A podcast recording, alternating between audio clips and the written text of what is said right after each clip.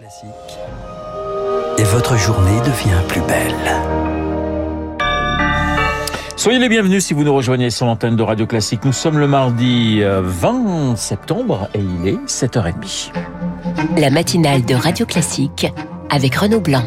Voilà, je avais une petite doute sur le jour. Nous sommes bien le 20 septembre et le journal nous est présenté par Charles Bonner. Bonjour Charles. Bonjour Renaud, bonjour à tous. À la une ce matin, et bien le jour d'après au Royaume-Uni. Après le faste, le retour à une vie normale, l'inhumation de la reine Elisabeth au château de Windsor hier soir met fin à 12 jours de parenthèse. Pour les Britanniques, c'est donc le retour à la réalité Victoire Fort et cela risque d'être rude. Ce matin, les enfants de débit ont enfilé leurs uniformes. L'école et le quotidien reprennent. La réalité, dit-elle, va revenir comme un boomerang et on va de nouveau parler de politique et du coût de la vie. Mais ça fait du bien cette pause. Liz Truss, éclipsée depuis dix jours, est la dernière Premier ministre à avoir serré la main d'Elisabeth II. L'image est restée, mais c'est tout pour Juliette. On va tous de nouveau se préoccuper du prix de l'énergie et des mesures qu'elle a annoncées le jour du décès de la reine. Car en fait, je ne me souviens pas du tout des décisions prises sur le sujet. Et je pense que c'est sorti de la tête de tout le monde. Les foyers les plus modestes sont étranglés par les factures et la pauvreté grimpe en Grande-Bretagne. Alors Dan attend. On verra bien ce que les politiques nous réservent. Là, ils ont eu une distraction, mais ils vont bien être obligés d'affronter la réalité. Si le retour au quotidien ne sera pas simple pour tout le monde, tous ici formulent un vœu que le pays reste tout aussi rassemblé. Le reportage de Victoire Fort à Londres, Victoire que l'on retrouve à 8h05 dans le journal de Léa Boutin-Rivière. Et ces difficultés hein, que connaît euh, que connaissent le, le, que connaît le Royaume-Uni, comme l'inflation notamment, elles touchent également la France. De quoi provoquer la colère notamment des courtiers en immobilier. Ils manifestent aujourd'hui. C'est une première pour cette profession en cause des banques qui prêtent moins. Le taux d'usure, c'est le plafond autorisé pour emprunter de 2,57% et mécaniquement les courtiers en souffrent. Eric Kioch. Pour Lionel Fourtier, courtier en région parisienne, la règle du jeu a toujours été simple. Pas de présigné, pas d'honoraire. C'est le propre du courtage. Mais ces derniers mois, avec un taux d'usure trop bas, il est perdant à tous les coups. Depuis le mois de juin, on a zéro rentrée. Les clients nous appellent, ils nous disent voilà, leur banque refuse de monter le dossier parce que les normes sont trop strictes, même des très bons profils. Hein. Lionel l'assure, certains courtiers raccrochent. Lui-même envisage les prochains mois avec appréhension. En effet, 45% des dossiers sont refusés. La majorité correspond aux 30-55 ans, catégorie pourtant la plus riche de la population. Ubuesque selon lui? Aller expliquer à un couple d'ingénieurs qui peuvent pas acheter, c'est irrationnel. À part les gens qui achètent cash, aujourd'hui c'est très compliqué. Le taux d'usure est calculé à partir des crédits octroyés trois mois auparavant. Celui établi en juillet se base donc sur des prêts contractés en avril autour de 1,4%. Or aujourd'hui, les taux d'intérêt dépassent les 1,9. Une aberration pour Bérangère Dubu de l'UIC, syndicat des courtiers. Il faut que le taux d'usure soit révisé au mois d'octobre de manière exceptionnelle sur la réalité des taux constatés en septembre. Nous demandons de la réactivité par rapport à la réalité. La Banque de France s'y refuse. Son gouverneur François Villeroy de Gallo a déjà affirmé que le mode de calcul ne changerait pas pour le futur taux d'usure qui sera annoncé le 1er octobre. Eric Kioch, face à la hausse des prix de l'énergie, chacun s'adapte. L'université de Strasbourg va prolonger les vacances cet hiver. Reprise la semaine du 9 janvier au lieu du 3 pour faire des économies. La sobriété, c'est également dans les déplacements.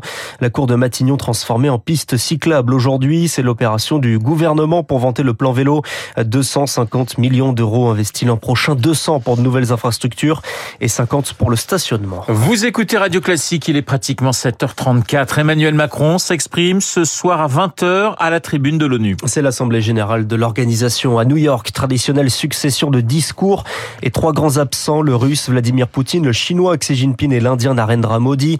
Le président français devrait insister sur la sécurité alimentaire pour éviter une fracture entre les pays du Sud et les pays du Nord. Autre dossier, le nucléaire iranien, accord conclu en 2015, rompu trois ans après par les États-Unis de Donald Trump et depuis toujours pas renégocié. Emmanuel Macron va s'entretenir aujourd'hui avec le président iranien Ebrahim Raisi. L'Iran toujours secoué par des manifestations. Encore de nouvelles hier après la mort d'une femme interpellée par la police des mœurs ne respectant pas le code vestimentaire strict de la République islamique.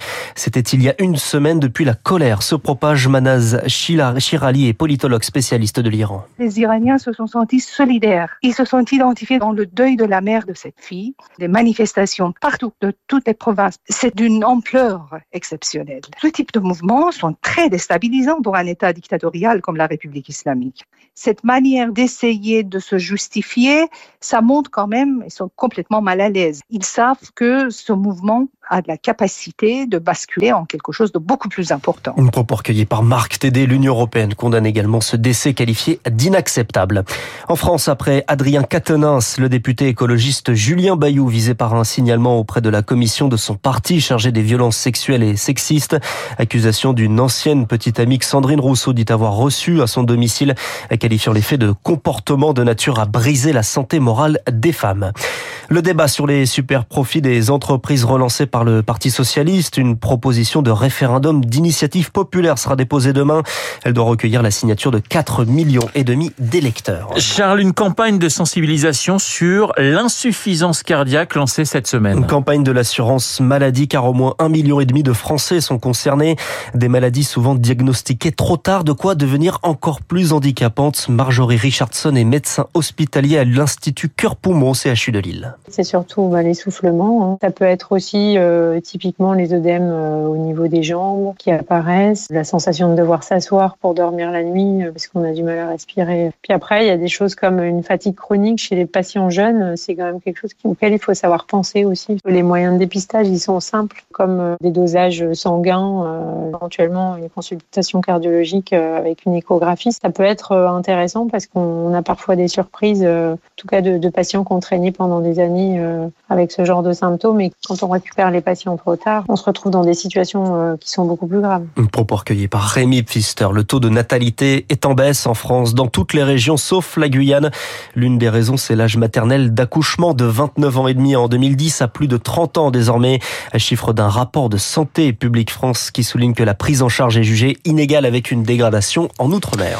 Et puis, Kylian Mbappé remporte son bras de fer contre la Fédération française de football. L'attaquant vedette était opposé à la Convention sur les droits d'image, une convention qui oblige les joueurs à participer à des opérations avec les partenaires commerciaux de l'équipe de France. Face à l'affront de la star de la sélection, la fédération annonce vouloir renégocier cette convention dans les plus brefs délais. Voilà, un nouveau camouflé pour euh, Noël Le Gret, qui en ce moment, le président de la Fédération française de football, qui en ce moment les accumule. Le journal de 7h30 présenté par Charles Bonner. Dans un instant, les spécialistes et les ambitions territoriales de Poutine. Il n'y a pas que l'Ukraine.